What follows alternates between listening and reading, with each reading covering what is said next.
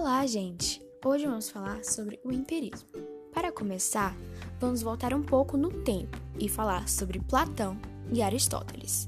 Platão, um dos grandes filósofos da história, acreditava que o mundo era dividido no mundo sensível e inteligível, o dos sentidos e o da razão. Ele também acreditava que a razão comandava o corpo humano e que os sentidos, o tato, a audição, o paladar e a visão, nos enganavam e que, apesar de serem importantes, são percepções superficiais da realidade. Já o seu discípulo Aristóteles acreditava na importância da razão, mas valorizava o sentido e a experiência.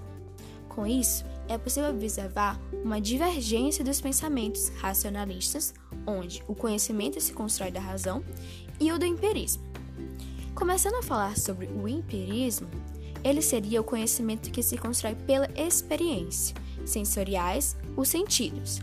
E através desses sentidos é que se inicia o contato com o mundo. E a partir dessas percepções que é possível construir as nossas racionalizações. Ou seja, para o empirismo, as explicações lógicas e a razão eram consequências das nossas experiências sensoriais. Seus teóricos acreditavam que nós nascíamos como tendo como base a teoria da tábula rosa, que dizia que todo o conhecimento é adquirido pela existência e pela nossa experiência. Seus principais representantes, John Locke e David Hume, acreditavam que os sentidos são fundamento importante do conhecimento.